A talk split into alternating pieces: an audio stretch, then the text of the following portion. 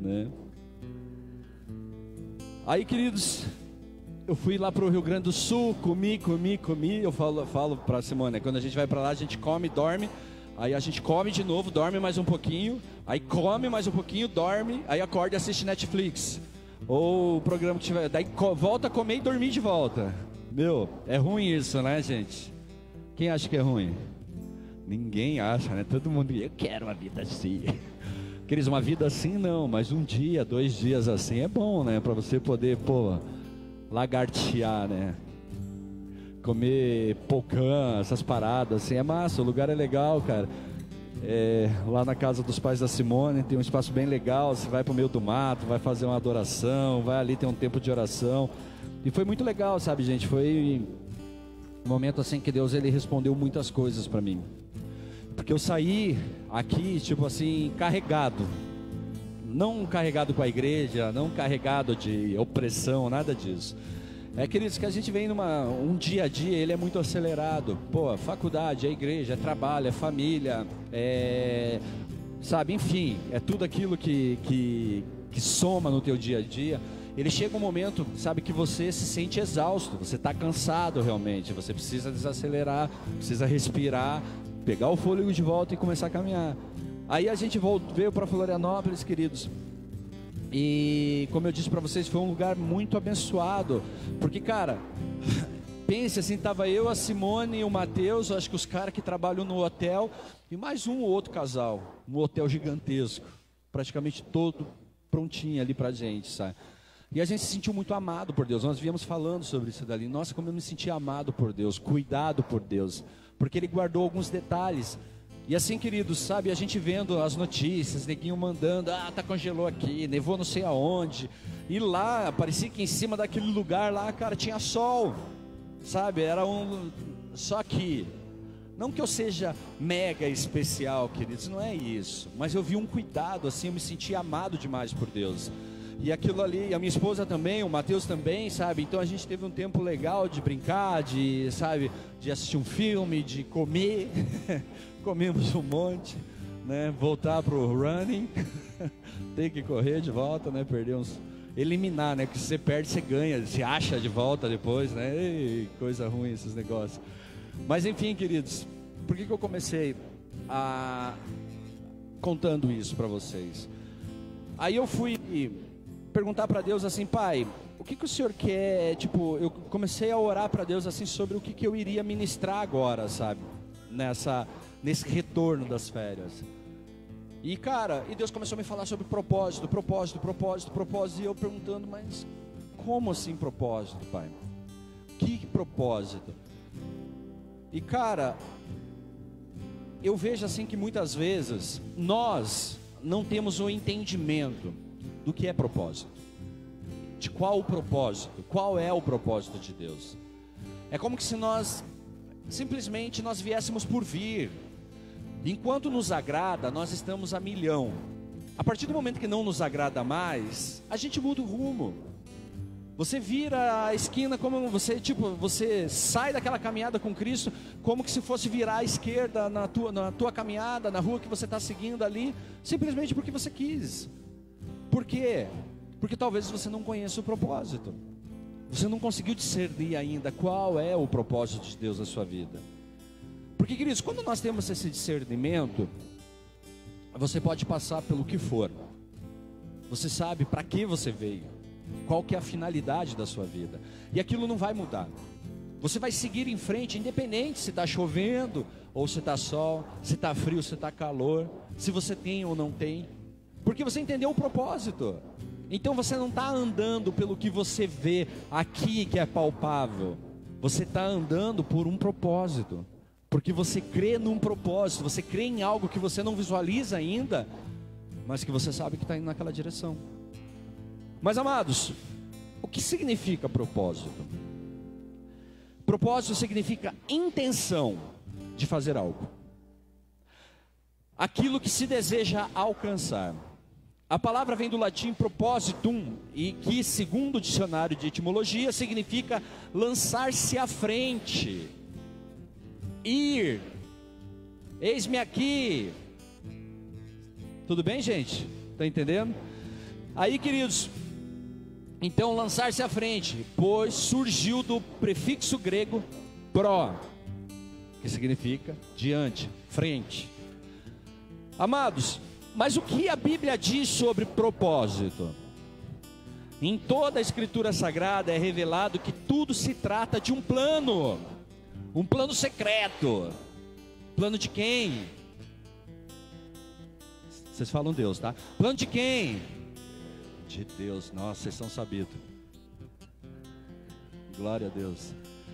Queridos, o Pai, Ele criou tudo por e para Ele. Todas as coisas são feitas dele, para ele e por ele. Então nunca tem nada a ver com a gente. Como assim não tem nada a ver com a gente? Se você entender o propósito, você vai entender que não tem nada a ver com você. É tudo por ele. Nós caminhamos por ele. Nós vivemos por ele, nós fazemos por ele. Nós andamos em função a estar com ele. Queridos, Colossenses, capítulo 1, versículo 16. Diz assim: Pois nele foram criadas todas as coisas, nos céus e sobre a terra, as visíveis e as invisíveis, sejam tronos, sejam soberanias, quer principados, quer potestades, tudo foi criado por meio dele e para ele. Aqui a gente já começa a entender alguma coisa. Dessa forma, queridos, propósito, ele é descrito na Bíblia como viver conforme os planos de Deus. Mas quais são os planos de Deus? Muitas vezes nós queremos viver a vontade de Deus, nós só não sabemos qual é a vontade de Deus. Nós não conseguimos discernir a vontade de Deus. Então, amados, a partir do momento que você está fora do centro da vontade de Deus, a vida toma um caminho tortuoso para uns que traz peso e condenação. Sempre quando você sai do centro da vontade de Deus, daquilo que Deus planejou para você, as coisas ficam pesadas. O caminho é árduo. Porque a palavra de Deus ela diz que o fardo é leve, o jugo é suave. E se eu estou caminhando e o fardo está pesado e o jugo está pesado, provavelmente eu não estou vivendo o propósito. Posso estar vivendo o meu propósito, não o de Deus. Vocês estão entendendo, gente? Amém? Fala para essa pessoa que está ao teu lado aí, não vai dormir, hein? Fala para se você dormir, eu vou te dar uma cotovelada. Amém? Queridos, me deu calor até, ó, viu? Eu vou deixar minha jaqueta aqui em cima, se eu ver alguém dormindo, eu vou jogar em você. Brincadeira, vai que os caras, ó. Nossa, calor, fogo. Ó. Olha os caras. Que coisas. Até me perdi aqui, os caras pensaram é horrível. Mano, ontem eu tava comendo uma pizza. Aí a gente tava sentado assim, né? Aí o garçom, sabe, daqueles garçons que gostam de conversar e tal, e não sei o que. E ele tava com a máscara assim, né? Daí ele chegou do meu lado assim, uma hora assim. Ô grandão. Eu olhei assim. que é um beijinho. Eu falei, falei, ô oh, irmão, qual que é, cara? Eu fiquei toda ali assim, o cara, uma pizza de beijinho, irmão. Eu falei, que tipo desse cara, velho? Eu falei, devia ter falado, então tá, pra ver qual que seria a reação, né? O problema é se ele fala, então vem, daí já era. Aí rachava, né? Ah, louco. Mas voltando para a palavra, Queridos, quando nós estamos caminhando nos planos que Deus tem para nós, Ele trabalha nas nossas vidas, dando clareza de pensamento e de como nós devemos agir. Deus, Ele. Opa, até perdi aqui. Deus, Ele vai te trazer a compreensão, Ele vai te trazer o discernimento daquilo que você precisa viver nele. E amados, deixa eu colocar aqui de volta. Aí. Eu vejo assim que muitas pessoas, elas se frustram. Por quê? Porque elas imaginavam uma coisa. Aí começa a caminhar, começa a correr, sabe? Chega a milhão. E de repente, cara, elas se deparam, sabe, com algo que não era o que elas gostariam de passar, gostariam de viver. E aquilo gera uma frustração muito grande, porque elas não sabem qual é o propósito de Deus em suas vidas. E meu, se você não tem o um entendimento de qual é o propósito de Deus em sua vida, provavelmente você vai ter um momento da tua caminhada que vai gerar confusão e conflito na sua mente. E aquilo ali pode te tirar do centro da vontade de Deus, pode mudar completamente a história para você. Porém, se você entender qual é a vontade de Deus na sua vida, queridos, como eu disse no início, nada irá mudar o propósito de a, a tua caminhada com Deus. E amados, qual é a intenção dessa série? É ajudá-lo através de algumas ministrações de como nós encontramos, sabe, a vontade de Deus para a nossa vida. Eu não sei qual é o propósito de Deus na sua vida, meu querido. Não adianta, pastor, me revela. Eu não sei, queridos. Não tenho esse poder, glória a Deus. Amém? Mas eu posso te ajudar a andar no caminho no qual você vai conseguir entender qual é o propósito de Deus na sua vida. Queridos, eu sei como você pode fazer para descobri-lo, e por isso eu quero compartilhar com vocês aquilo que o Senhor colocou no meu coração e aquilo que Jesus Cristo ensina através da Sua palavra. Abra sua Bíblia lá em Mateus capítulo 5, versículo 2.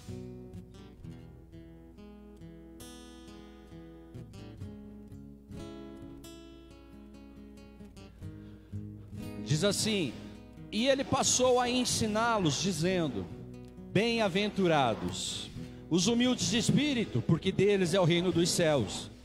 Bem-aventurados os que choram, porque são consolados.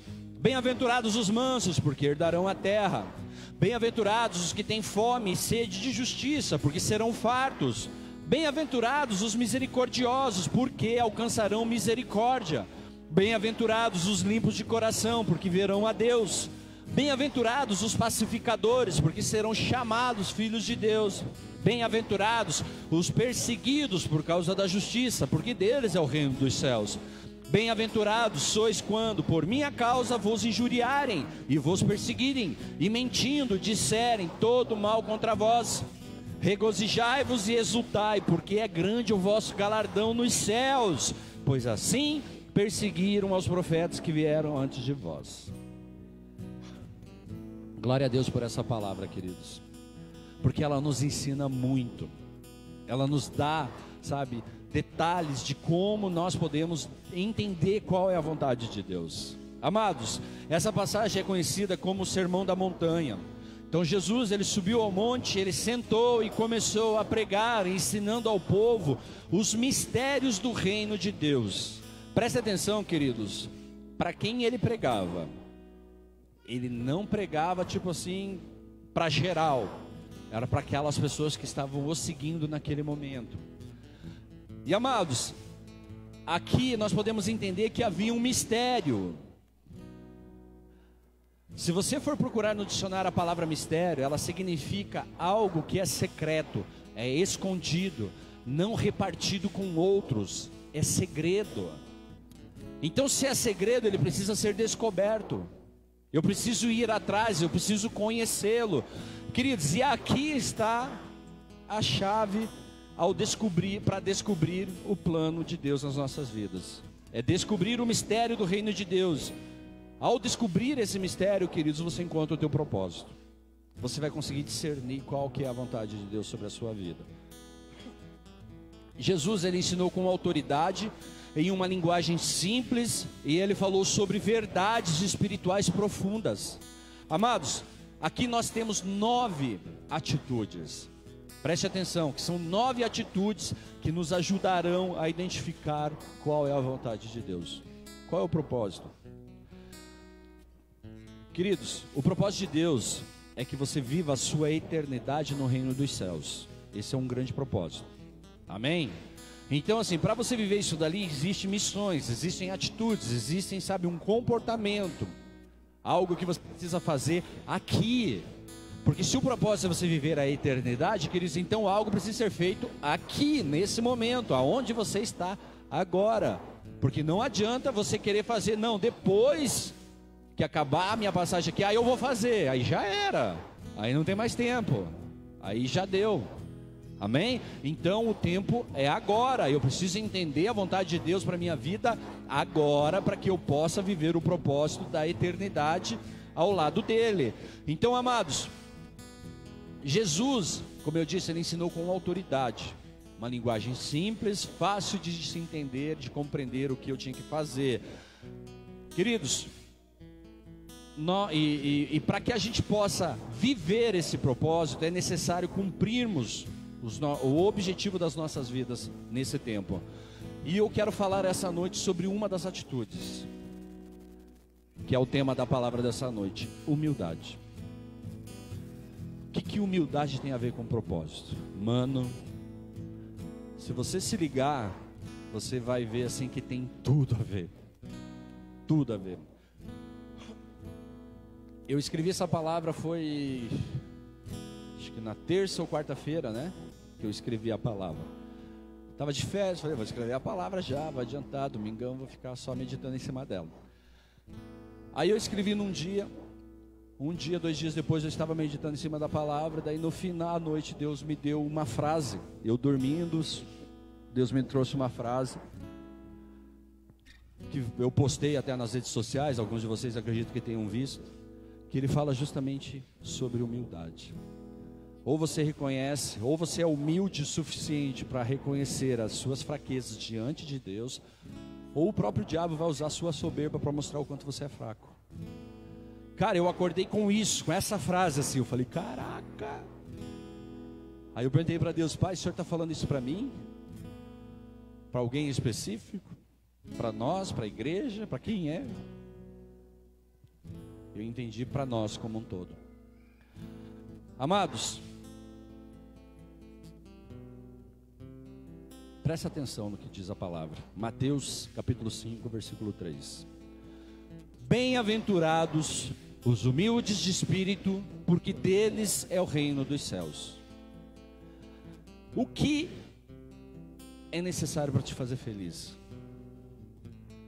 Pensa num, por um momento, o que, que você precisa para ser feliz? Você.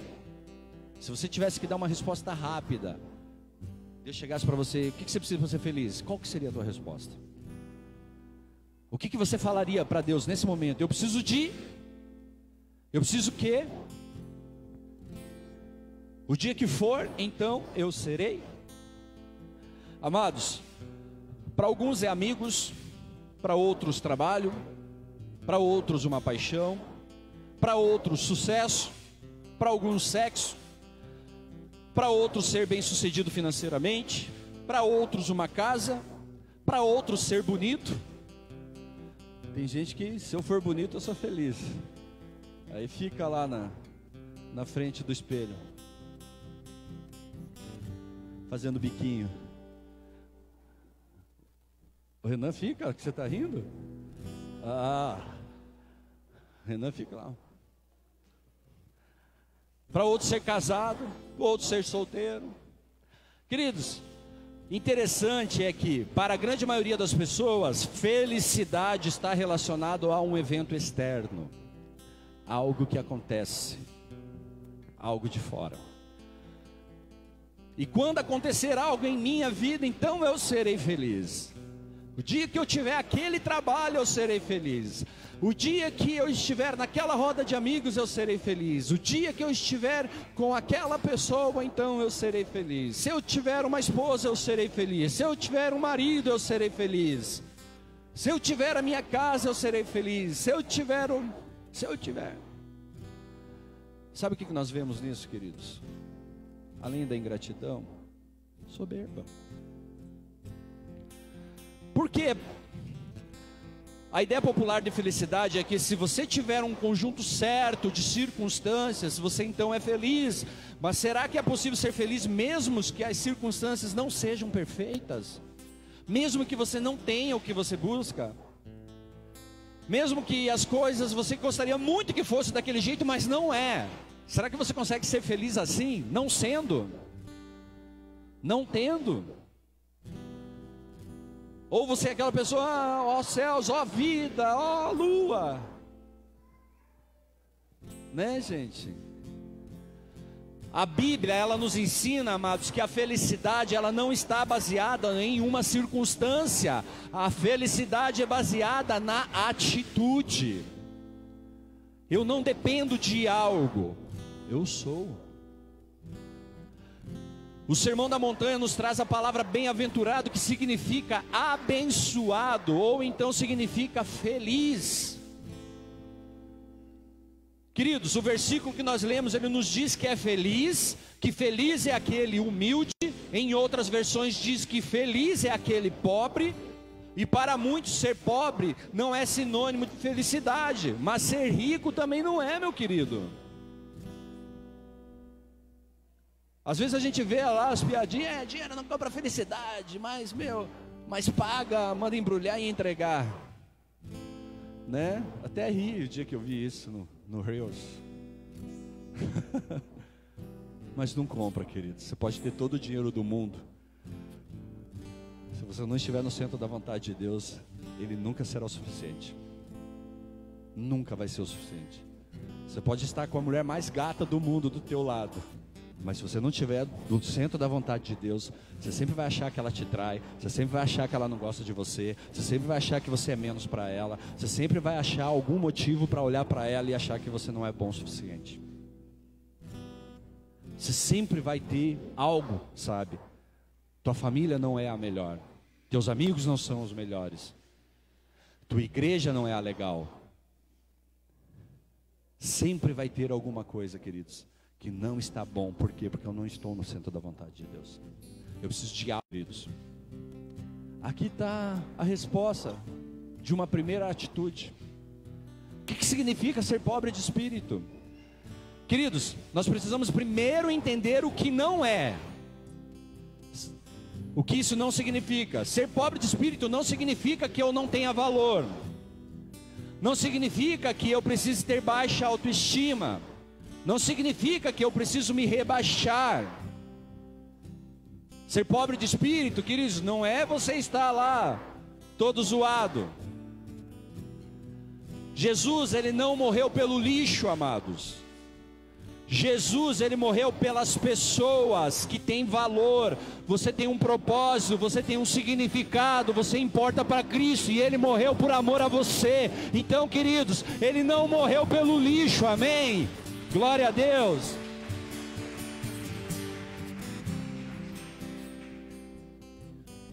E amados, isso não significa que você é perfeito. Preste atenção. Não significa que você vai fazer tudo certo, porque não vai. Você não é perfeito. Você é humano como todos nós nesse lugar. Amém? Não tem nenhum ET aqui não, né? Somos humanos, queridos. Amados, todos nós erramos, todos nós pecamos, mas nós temos valor para Deus. Nós temos valor para o Senhor. O Senhor, Ele não desiste de mim, Ele não desiste de você, queridos. Não é porque você errou, não é porque você falhou, não é porque você disse que faria e não fez, não é porque você é, falou para Deus: a minha vida é tua e agora eu estou pegando minha vida de novo, que Ele deixou de te amar, Ele não deixou de te amar. Ele te ama incondicionalmente e ele já provou isso. Quando? Quando ele entregou o filho dele por amor a nós. Nesse momento ele provou. Ah, mas ele tem que fazer. Não, ele não tem que fazer mais nada. Ele deu o filho dele por amor a mim e a você. Amados, e para viver o propósito de Deus em sua vida, você precisa entender o que isso significa. Ser pobre de espírito significa simplesmente que precisamos ter uma atitude de humildade. Quando se trata de nosso relacionamento com Deus, estamos todos no mesmo campo de jogo, queridos. Todos nós dependemos dele para a nossa salvação. Ninguém consegue se salvar sozinho nesse lugar, amados. Ninguém é mais ou menos com Deus, é tudo igual, somos todos irmãos, todos filhos de Deus, e nós estamos no mesmo barco, queridos, dependendo de alguém para nos salvar, e esse alguém é o Senhor Jesus Cristo.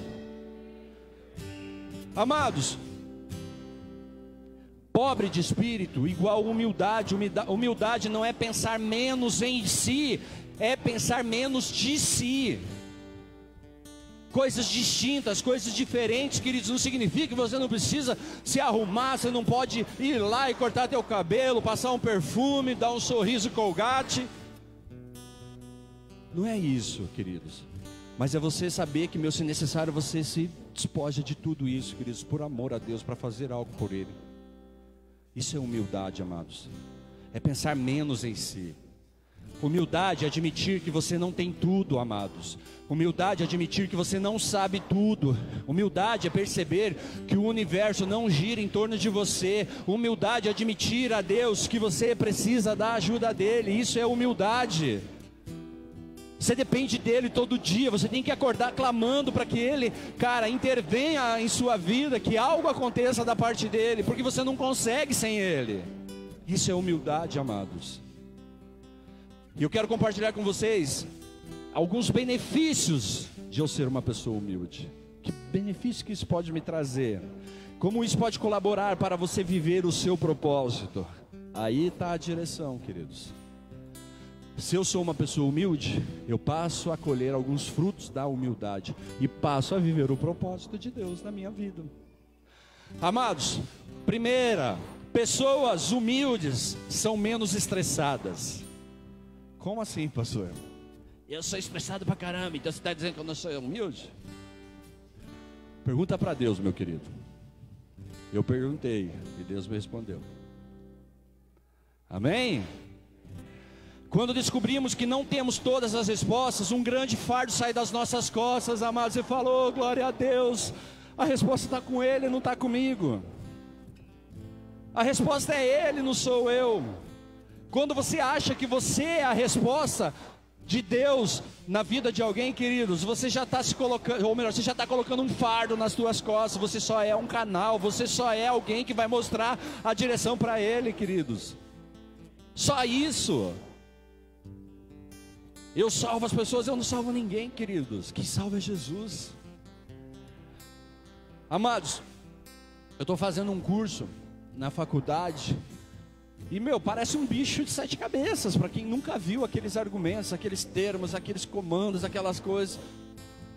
O nome do curso é, é, é Data Science. É uma profissão que surgiu ali e eu estou me especializando nisso, nesse, né, é, nessa, nesse, como que diz, nesse segmento, sei lá, nessa profissão. Amém? e eu comecei a aprender aquilo ali, estudar aquilo ali, cara, eu fiquei maluco. Eu falei, caramba, sabe? Eu falei, cara, aquilo foi assustador. Eu falei, o que, que eu estou fazendo aqui? O que, que eu estou fazendo nesse lugar? A vontade de desistir foi muito grande, a vontade de abandonar tudo aquilo foi muito grande. Eu vou achar uma desculpa, não vou fazer mais, vou sair daqui, vou mudar para um outro curso que é mais fácil, que fale mais comigo, que tenha mais a ver com a minha vontade ali, não sei o que tal. Aí, cara, eu falei, poxa, mas se eu estiver fazendo isso dali, de novo, vou estar desistindo de mim, desistindo das coisas de Deus para minha vida, desistindo dos propósitos de Deus para mim, mais uma vez desistir. E quando eu vim para Cristo, eu falei assim, pai, eu nunca mais vou fugir da raia, vou até o final. Eu não entrei num circuito ali, queridos, de um, de, de um momento com Deus. Eu entrei num lugar para ter uma vida com Deus, não um momento com Deus. E amados, isso falou muito forte. Daí eu falava, cara, mas eu não sei nada disso aqui. Eu, cara, eu desesperado, porque eu queria descobrir como que fazia, como funcionava, como isso, como aquilo. Aí eu comecei, cara, vou ter que pedir ajuda para alguém. Comecei a perguntar para um cara lá que eu falava, nossa, esse cara vai ter todas as respostas, vai saber me responder. Fui falar com o cara, ele, Xi, Marcelo, também não sei. Eu, você não sabe, não sei. Perguntei pro outro, e você? Eu também não sei. E você? Eu também não. E o outro também não. Resumindo, todos nós estávamos no mesmo barco. Ninguém sabia como resolver algumas equações. E a gente precisava ir naquele que sabia. O nosso professor sabe?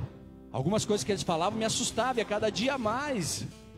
Aquela dúvida, será que eu estou no lugar certo? Será que eu estou no lugar certo? Queridos, e ao descobrir que todos estavam na mesma situação, eu pude entender que eu estou ali para aprender e não ensinar. E quando eu entendi que eu estava ali para aprender, saiu algo do. Uf. eu me senti mais aliviado. Eu falei, nossa, cara, então, mano, tamo junto. Vamos caminhar juntos, vamos alcançar o objetivo juntos, mas eu não vou desistir. Eu não vou abandonar. Eu não sei, queridos, muitas das coisas que eles estão falando lá. E hoje eu sei, sei mais do que eu sabia na primeira, no primeiro dia de aula, mas ainda eu não sei tudo e creio que eu nunca vou saber.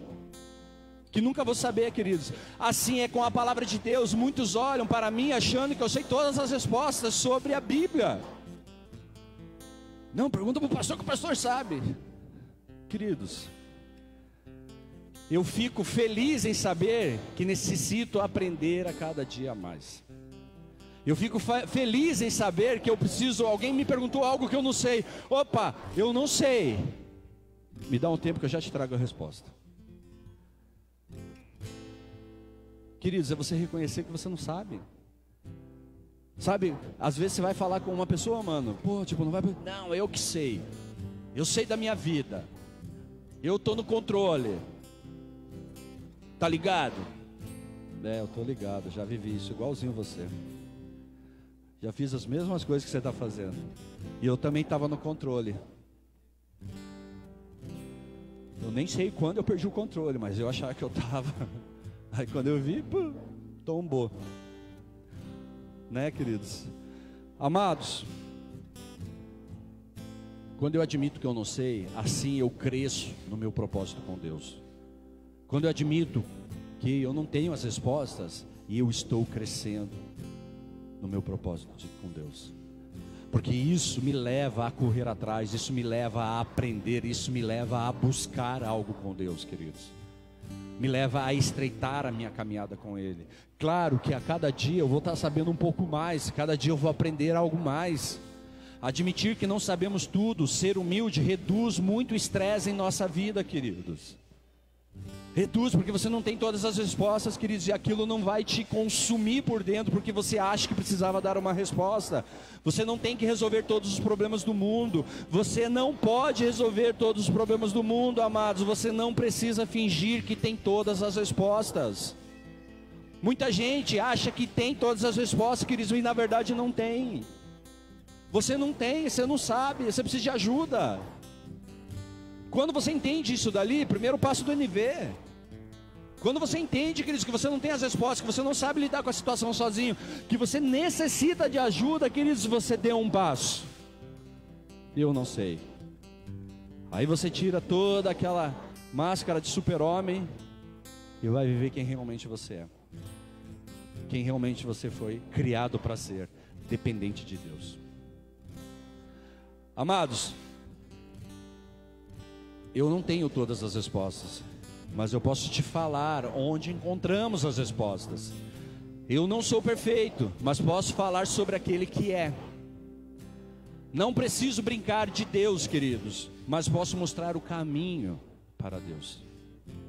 Eu não preciso ser quem eu não sou. Eu só preciso ser quem eu fui chamado para ser. Queridos, na verdade, quando eu entendo isso, eu passo a viver parte do propósito. Eu sou alguém que direciona pessoas até Cristo. Porque eu entendi que dependo dele, por depender dele, eu vou até ele. Eu encontro alguém que também precisa dele, está procurando ele. Eu falo: olha, eu não tenho a resposta para você, mas eu sei quem tem, então vamos lá. Você também é. Você também é alguém que conduz pessoas até o Senhor. Você também é alguém que é uma ferramenta nas mãos do Senhor para tocar a vida de alguém, para que as pessoas possam ser alcançadas, para que as pessoas possam ouvir de Deus. Segunda, segundo benefício, benefício, benefício. A humildade melhora os relacionamentos. Amados, quantos aqui gostam de estar perto de pessoas que se gabam e se gabam o tempo todo? Sabe aquelas pessoas que é, barriguinha para dentro, peitinho para fora, né? Cabelo lambido e se acham. Quem gosta de estar do lado de pessoas assim? Ninguém gosta, queridos. Amados, quantos de vocês gostam de estar perto de pessoas cheias de si, Pessoas orgulhosas são irritantes, são egocêntricas e nunca estão felizes. Cara, é muito chato, sabe? Você, tá, é, porque você apresenta, nossa, eu fiz uma pranchinha. É, eu tenho uma pranchona. Né? Eu falo, vontade de dar um soco nesse cara. Não é verdade, queridos? Não, aprendi a falar português. Ah, eu falo inglês, alemão, espanhol, japonês. Oh, tá bom. Terminei de ler a Bíblia. Eu já li a Bíblia dez vezes. Glória a Deus. Glória a Deus. Queridos, é irritante quando você está do lado de uma pessoa que se acha, que sabe tudo. Eu que sei. Eu que sei. Não, eu que sei. Cara, é, é muito chato. Muito, muito chato. Amados, por outro lado, como é gostoso de estar do lado de pessoas humildes. Sabe aquelas pessoas, queridos, que, meu, elas prezam o relacionamento, o tempo com você, e não o que tem, que é, ah, mas a gente encontra é, aquela tiazinha que não tem nada, que mora lá. Cara, eu já encontrei pessoas que têm muito dinheiro e são tão humildes de coração, queridos, que, meu, é muito massa estar do lado dessas pessoas. Aqui nessa cidade, cara, tem pessoas muito humildes. Não estou falando pobres, estou falando pessoas humildes, pessoas que têm recursos, pessoas que têm dinheiro. Queridos, e você conversa com essas pessoas, você fala assim: caraca, mano. Glória a Deus pela sua vida. Porque é bom estar do lado dessas pessoas. É, é, é, te traz alegria, sabe? Então, amados, elas não fazem ares para impressionar você. Quando você conta uma história, eles não precisam superar você. Quem aqui já contou uma história, sabe, se gabando? Eu, na época da. Quem já foi vida louca, mundão aqui? Todo mundo, né? Não vou, se eu falar, melhor, é melhor perguntar quem não foi. Todo mundo aqui já foi. É, eu nunca fui, pastor. E nas rodinhas do mundão, né, cara? Sempre tem aqueles. Né? É, porque, nossa, eu fui lá e fiz, pá, fiquei com aquela mina. Eu, Mano, é porque você não viu a mina que eu peguei ontem. Né? E outro, não, mas é que vocês não viram onde eu estava. Lá estava um ar, sabe? Um aras. Meu, um arém, um aras de cavalo, égua. um arém. oh, glória a Deus que vocês entenderam. Não, mas eu falei isso aqui só para saber se vocês estavam prestando atenção na palavra. Vocês viram que eu falei e parei? É.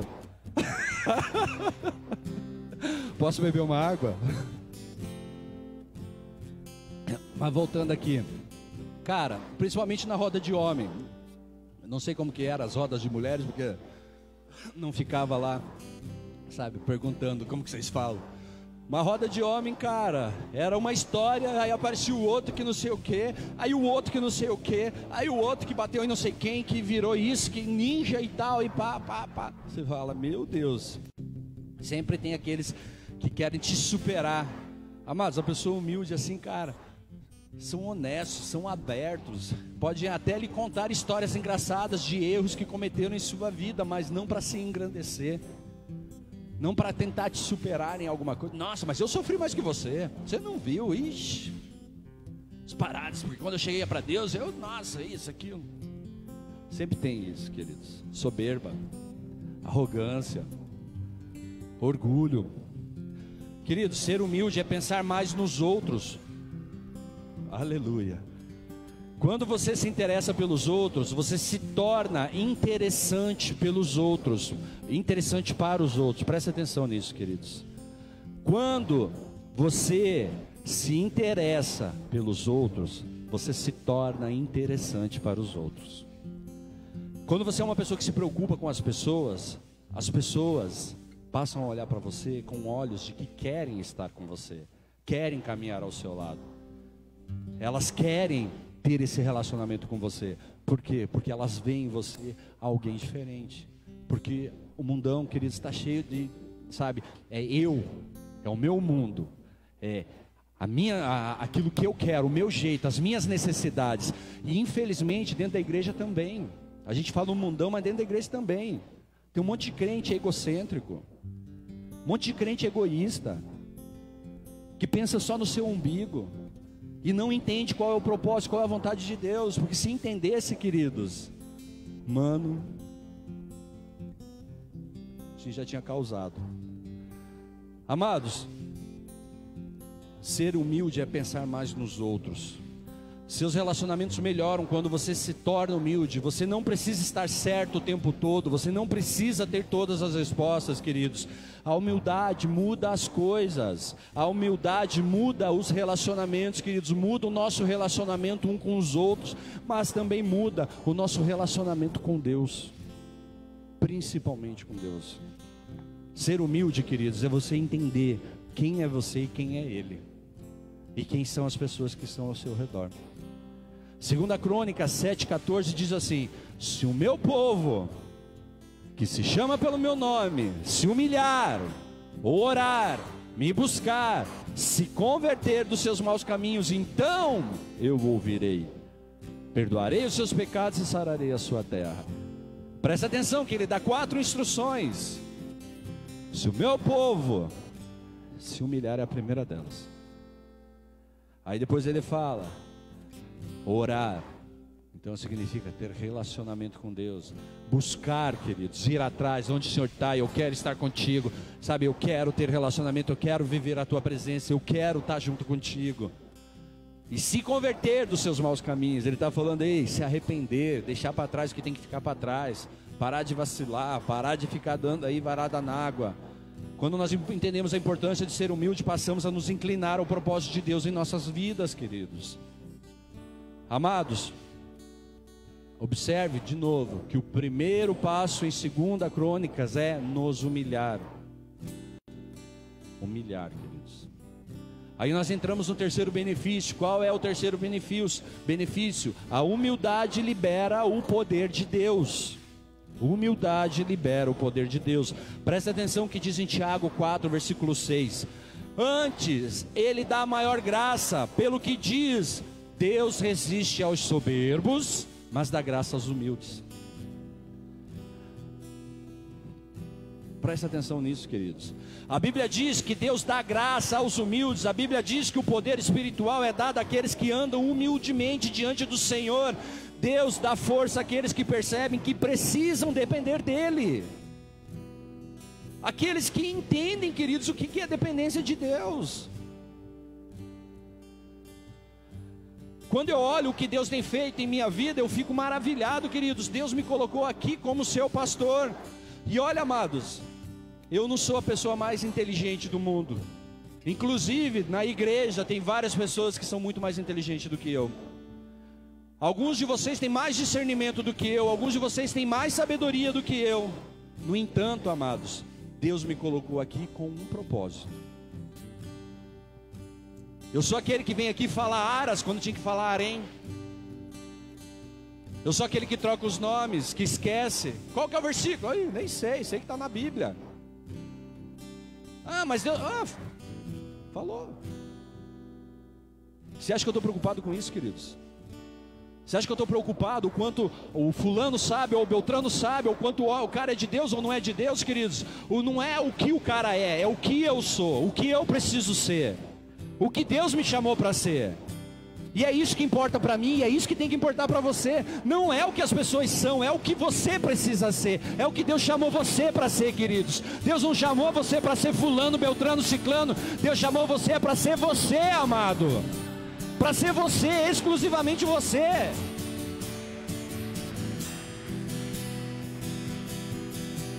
Sabe, amados, nessa caminhada com Cristo, eu já agi impulsivamente. Às vezes eu esperei muito tempo para tomar uma decisão, para ter, para tomar uma decisão quando eu, eu deveria ter tomado antes. Às vezes eu abro a minha boca e meto os pés pelas mãos, me coloco em apuros por causa disso, porque eu falo algo quando eu ah, falei, e se falei eu vou ter que cumprir. Se saiu da minha boca, eu falei para Deus que eu iria assumir todas as palavras que saíssem da minha boca. Então, se o meu sim é sim e o meu não é não. E às vezes, queridos, eu falo, por que, que eu falei sim? Oh Senhor, mas é. A semana só me olha. Desse jeito. Às vezes eu me sinto tão mal preparado, queridos. Às vezes você está diante de uns caras ali, mano, que são, ó, os caras.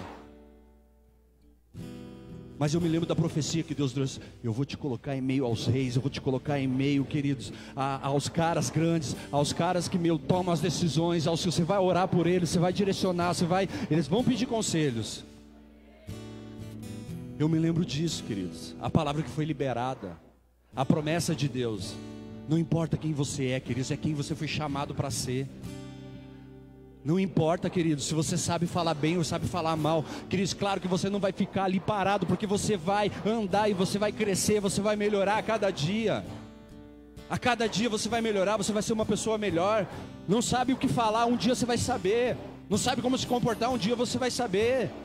Mas você tem que buscar, tem que se dedicar, tem que melhorar. Tem que estudar, tem que ir atrás, queridos. Sabe, amados, às vezes você está diante de circunstâncias que parecem esmagadoras, amados. É nessas horas que eu oro a Deus e lhe peço sabedoria e força. Sabedoria e força.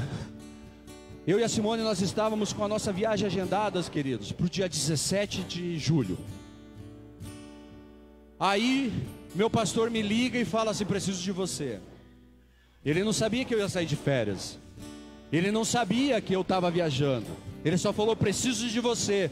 Falei, pastor, que dia? Amanhã, dia 18. Eu falei para Simone: vamos ter que mudar a nossa viagem. A Simone falou: tá bom. Você viu o que a Simone falou? Tá bom. Sabe por que a Simone falou tá bom? Porque ela falou: nós estamos juntos até o final. Eu não viajei no dia 17, fui viajar no dia 21. Isso significa que eu poderia 17, 18, 19, 20, 21, cinco dias das minhas férias. Para quê? Para servir um chamado, para atender um chamado. Eu mudei os meus planos para viver o plano de Deus. Em contrapartida, Deus me colocou em um lugar aonde chovia do lado, em cima da gente não. Esse é o Deus que eu sirvo. Esse é o Deus maravilhoso ao qual eu sirvo. Esse é o Deus que atende às minhas necessidades. Ele sabe do meu coração, sabe da intenção do meu coração. E sabe que eu falei para ele um dia: eu vou, eu vou, eu vou, eu vou. Eu vou. Não é, ah, talvez eu vá. Não, eu vou. Sabe por quê? Porque para o diabo eu ia, então para Deus eu tenho que ir também. Para o diabo eu servia, eu virava à noite na balada, eu chegava de manhã cedo em casa, não tinha problema de encher a cara e passar a noite inteira lá. Agora para Deus tem problema. Queridos, humildade é você reconhecer que você é fraco, sim, mas Ele é forte através de você. Sabe, amados, quando eu me, me ajoelho, aí eu voltando lá para o testemunho que eu estava dizendo, eu não tinha me preparado para o culto. Dia 18, estava tendo um seminário de cura e libertação na Bola de Neve de Colombo. Aí eu ministrei um culto, trouxe uma palavra que eu tinha ministrado aqui. Aí eu ia ministrar o segundo culto, ia trazer uma outra palavra que eu também tinha ministrado aqui. Mas eu estava me sentindo tão mal, mas tão mal, tão, tão ruim para estar ali. Eu dobrei o meu joelho, eu comecei ali clamar para Deus, Pai, me perdoa por vir assim desse jeito. Me perdoa por me colocar desse jeito diante da tua presença. Me perdoa por estar tão interessado nas minhas coisas e não nas suas nesse momento. Eu comecei a pedir perdão para Deus, comecei a liberar palavras ali para Deus. Falei, Pai, me ajuda. Me ajuda a fazer alguma coisa que glorifique o Senhor, porque, cara, eu não sei o que fazer. Eu não estava em paz em relação ao que eu ia ministrar. A hora que eu pedi perdão, Aí eu escutei o Espírito Santo me falar: mude a palavra. Eu falei: nossa, mude a palavra. Na hora que ele falou mude a palavra, o cara que estava fazendo a oferta falou: vocês são guerreiros. Aí o Espírito falou: essa é a palavra. Eu falei: meu, como que você traz uma palavra assim? Um minuto para o cara te chamar para você pregar. Falei: Senhor, é o Senhor que está no controle. O Senhor me trouxe à memória algo que eu tinha falado um dia. Aí, queridos, Aquilo foi tão maravilhoso, foi tão especial, tão especial, que cara, eu voltei para casa assim, tipo, estado de êxtase, cheio da presença de Deus. Cheio, sabe? Quando você é inundado pela presença de Deus. Mas eu fui diante de Deus e reconheci algo que não estava certo diante de Deus. Eu pedi perdão, eu me humilhei diante do Senhor naquele momento. Falei, Pai, eu não sei o que fazer, eu não sei como ir, não sei qual é a direção, dependo de Ti, me ajuda, faz acontecer algo aqui. E o Senhor veio, queridos, com a provisão, amados. Queridos, eu, eu estou fortalecido não é porque eu sou forte, não é porque eu sou um grande cara, mas é porque eu tenho um grande Deus. Eu estou de pé porque eu não, não é porque eu sou o cara, a pessoa mais especial do mundo, não, porque eu tenho um Deus que me sustenta. Eu tenho um Deus que me segura, eu tenho um Deus, queridos, que me abraça nos momentos que eu estou querendo cair nos momentos que eu estou querendo desistir, porque amados, todos nós, sem exceção, tem vontade de parar, todos nós, sem exceção, tem vontade de desistir, todos nós, sem exceção, tem vontade de voltar para trás. Mas a humildade te faz parar, dobrar o joelho e falar: Ei, eu preciso dele, porque sem ele eu não consigo continuar. Porque se for no teu braço, você vai voltar, queridos. Se for do teu jeito, se for na tua força, você vai voltar. Por quê? Porque a tua carne grita pelo que você fazia lá atrás. E agora você precisa do Espírito Santo para poder seguir em frente, para poder viver a vontade de Deus, para poder viver o propósito de Deus, os planos de Deus, queridos. Você precisa dele, glória a Deus. Amados, eu acho que é disso que Paulo estava falando quando ele disse em 2 Coríntios 12, 9. Então ele me disse: A minha graça te basta, porque o poder se aperfeiçoa na fraqueza. De boa vontade, pois, mais me gloriarei nas fraquezas, para que sobre mim repouse o poder de Cristo. Oh, aleluia, Senhor. Sabe o que eu preciso? Sabe o que você precisa? Da graça de Deus, amados. É só isso que nós precisamos. Pastor, mas eu tenho grandes projetos, não se preocupe com os teus projetos, queridos, porque se Deus estiver nisso, queridos, você vai viver o melhor, você vai comer o melhor, você vai, cara, usufruir do melhor dessa terra, porque essa é a palavra dele. A força de Deus ela é aperfeiçoada na fraqueza, amados. Deus ajuda aqueles que percebem que não podem ajudar a si mesmo. Ei, se você é essa pessoa que tem esse entendimento, eu não posso me ajudar, então é você que Deus está chamando para ficar de pé, para se levantar, para ir para os braços dele, querido. Ele espera que nós façamos o nosso melhor, mas também espera que nós confiemos em Sua força. Quando nós admitimos que precisamos dele, querido, Ele intervém. É preciso uma pessoa humilde para admitir suas fraquezas. É preciso ser humilde para reconhecer que você é falho. É, é, é preciso ser humilde para dizer, queridos, para Deus: Ei, Pai, eu não estou investindo do, todo o tempo que eu poderia investir em você. Eu não estou me dedicando ao meu casamento do jeito que eu poderia me dedicar. Eu não estou me dedicando ao meu ministério do jeito que eu poderia fazer. Que ser muito humilde, queridos, para reconhecer, queridos, que você tem falhado diante de Deus. Para reconhecer, queridos, que você é fraco e você não consegue sem Ele. Porque se ele não estiver presente, querido, se ele não for à frente, amados, é uma questão de tempo para o teu barco afundar. É uma questão de tempo para o cenário mudar e você voltar a ser quem você era.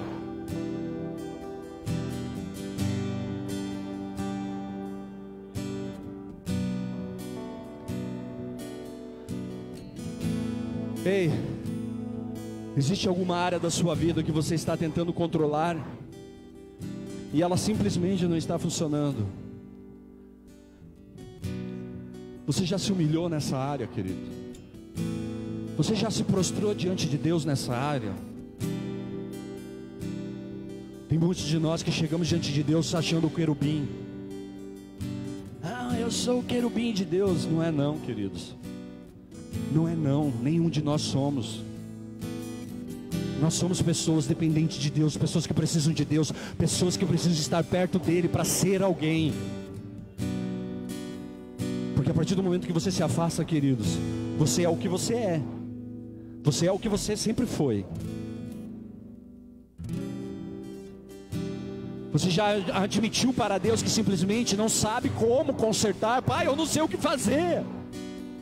Eu não sei como mudar essa realidade na minha vida, Pai. Eu não sei nem o que falar, nem o que orar, não sei nem por onde começar. Amados, diga a Deus que simplesmente não está funcionando. Olha para Ele e fala: Pai, não está funcionando do jeito que eu tentei, não funciona. Do jeito que eu tenho tentado, não está funcionando, Pai, eu não estou conseguindo. Diga para Ele que você não sabe fazer. Humilhe-se diante dele, queridos. Você não tem todas as respostas, você deve vir a ele humildemente, admitir a sua fraqueza, pedir a ajuda dele. O pai, eu não sei falar, eu não sei cantar, eu não sei tocar, eu não sei fazer nada.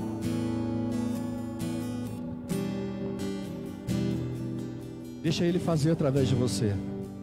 Você não precisa saber fazer, ele sabe. A humildade traz força, queridos. A humildade melhora o teu relacionamento. A humildade te traz poder de Deus. Ela traz a felicidade. Porque Deus provê para você, queridos, o que você não pode prover para si mesmo. Você não consegue, queridos. Nunca foi você. Tem nada a ver com você, é Ele. Quantas vezes você está aqui tentando mudar alguém, queridos? Quantas vezes você está orando, pedindo para Deus, Pai, muda ele, muda ele, muda ele. Você tem que mudar a tua oração e falar, Pai, muda eu. Muda eu, Pai, eu estou errado, eu sou fraco, eu não sei entender, eu não tenho as palavras, Pai, eu não consigo expressar amor. É eu, querido.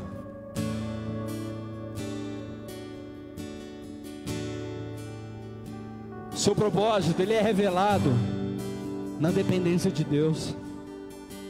O seu propósito, ele é discernido quando você entende que Deus está no controle.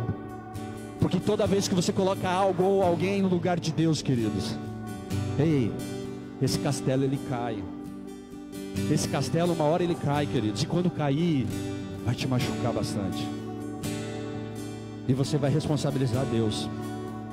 Você vai culpar Deus, você vai falar, pai, por que, que você não cuidou? Aí Deus vai falar para você, porque você nunca me deu para cuidar, meu querido. Você nunca deixou que eu cuidasse. Você nunca deixou que eu assumisse o controle.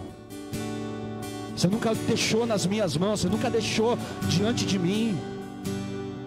Você só proferiu palavras, mas nunca teve atitude.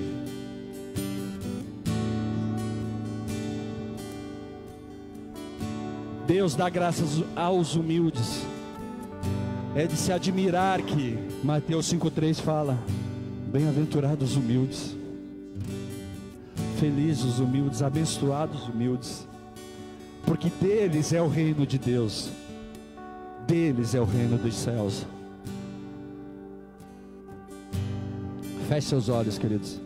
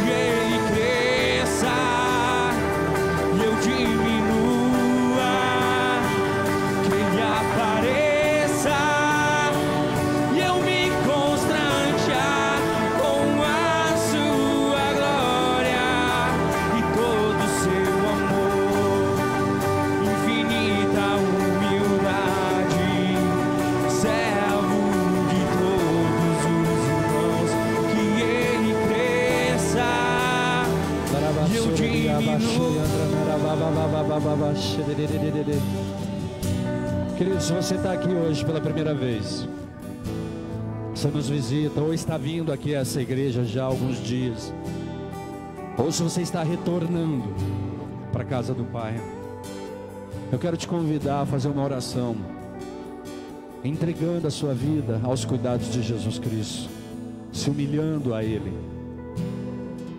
Se você crê que Jesus Cristo é o Filho de Deus, e você tem vontade de entregar o controle da sua vida às mãos do Senhor, eu te convido a fazer uma oração, confessando o Senhor Jesus como o Senhor da sua vida. Se esse é o desejo do teu coração, queridos, aí no teu lugar, com os olhos fechados, só põe a mão sobre o teu coração. E repete uma oração comigo que diz assim: Senhor Jesus, Senhor Jesus, eu te peço perdão por toda a minha arrogância, por toda a minha arrogância, por todo o meu orgulho, por todo o meu orgulho, por todo o meu pecado. Eu reconheço, Eu reconheço. Tu és o Filho de Deus o Filho de Deus que cuida de mim. cuida de mim. E essa noite E essa noite eu declaro: eu declaro Tu és o único, és o único o suficiente suficiente Salvador Salvador da minha da vida. minha vida. Me ajuda, Senhor. Me ajuda, Senhor. Preciso de Ti. Preciso de Ti. Pai, no nome de Jesus Cristo, eu te agradeço, Pai, por, esses, por esse momento, por essas pessoas, Pai, que se levantam, que se colocam diante de Ti, entregam, Pai, entregam as suas vidas aos cuidados do Senhor Jesus Cristo. Em nome de Jesus Cristo, que o Senhor os abençoe, que o Senhor proporcione a cada um deles experiências com o Teu Espírito, experiências com a Tua palavra, que o Senhor testifique o que foi liberado sobre a vida deles essa noite aqui, Pai, no nome de Jesus Cristo. Amado, se você está aqui com a gente, você fez essa oração. Nós temos, queridos, aqui as meninas que estarão lá atrás para anotar o teu nome, para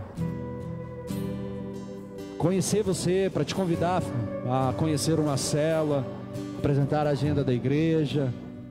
Mas a principal finalidade, queridos, desse contato é te aproximar do propósito de Deus. Nós queremos ser pessoas que te ajudam a encontrar a vontade de Deus. Assim como tem pessoas que te aproximam de Deus, tem pessoas que te afastam de Deus. Nós desejamos muito te ajudar a encontrar essa caminhada. Se você fez essa oração e se você entende que esse lugar, essas pessoas podem fazer parte da sua família, não vai embora sem passar no final ali e deixar teu nome com as meninas, deixar teu telefone, deixar o motivo de oração, procurar uma cela. Amém, queridos? E você que me acompanha pela internet, deixa teu nome ali, manda uma mensagem para nós, nós entraremos em contato com você. Amém? Queridos, eu quero fazer mais uma oração. Talvez você esteja aqui e, cara, e ficou pensando sobre tudo que foi falado. Muitas vezes está tentando resolver no teu braço, do teu jeito, da tua maneira. Tem escondido você de você mesmo. E acha que esconde de Deus, mas de Deus a gente não consegue. Às vezes você está até mentindo. Som. Se você está aqui, nós estaremos adorando ainda o Senhor. Nós vamos cear daqui um pouquinho. Mas eu quero liberar uma palavra sobre você.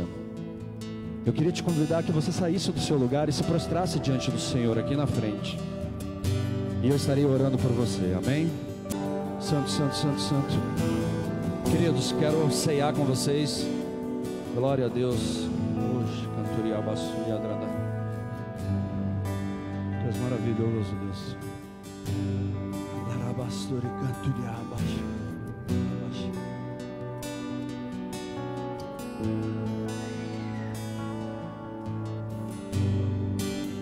Ó Senhor maravilhoso, Deus. Santo, santo, santo,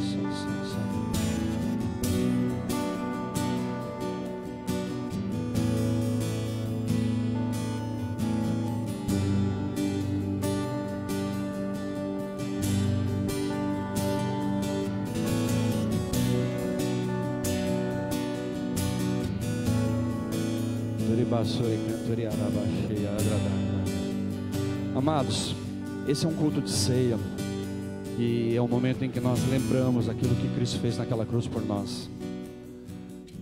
É um momento onde nós nos arrependemos, pedimos perdão pelos nossos pecados, aonde nós reconhecemos a soberania do Senhor, o amor dele. Você é convidado para cear. Se você acredita em Jesus,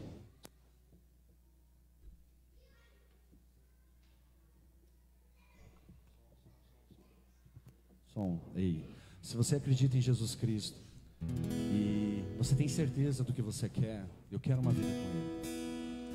Queridos, a palavra diz que se você crê e você se arrepende dos seus pecados, você é convidado para estar sentado nessa mesa. O que te impede de cear? Primeiro, eu não creio. Eu não acredito nisso tudo. Segundo, eu não estou afim de largar o meu pecado.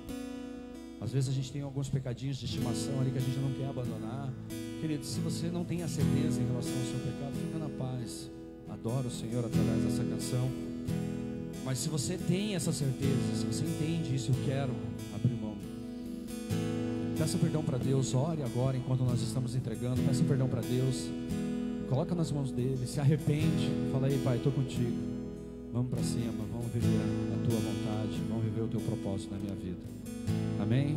Enquanto o pessoal vai estar passando, o pessoal do Boas-Vindas vai estar com o álcool, você higieniza a tua mão, em seguida você pega a, a ceia, tá? E fica adorando, a gente já vai cear.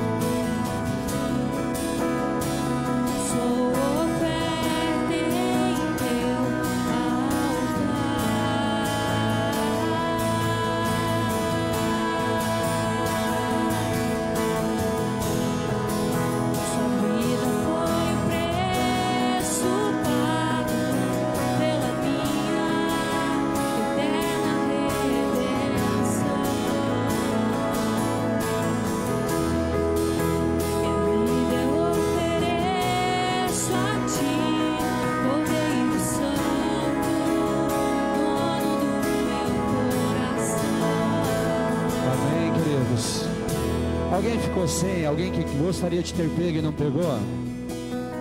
Todo mundo recebeu? Glória a Deus.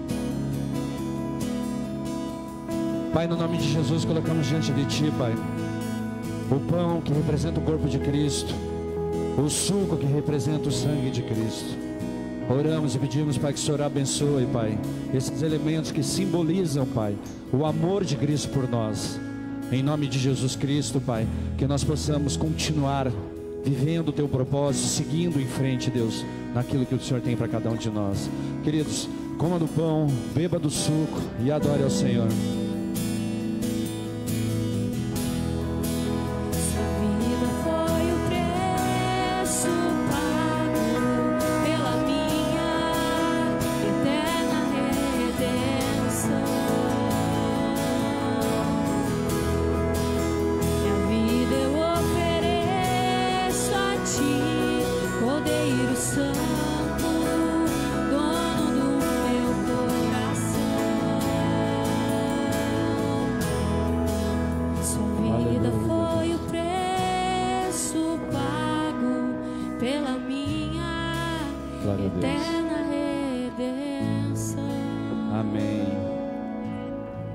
Pai, nós te agradecemos, Deus, por esse momento.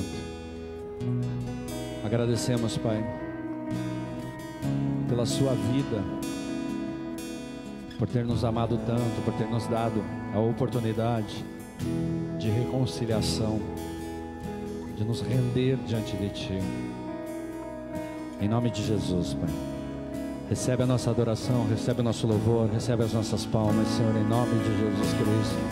Amém, amém amém. Glória a Deus. Deus maravilhoso, né, gente? Eu amo esse, esse Deus. Glória a Deus. Amém? Vamos orar lá? Se Deus é por nós, o Senhor é o meu pastor. Pai nosso que estás nos céus, santificado seja o teu nome, venha a nós o teu reino, seja feita a tua vontade, assim na terra como nos céus.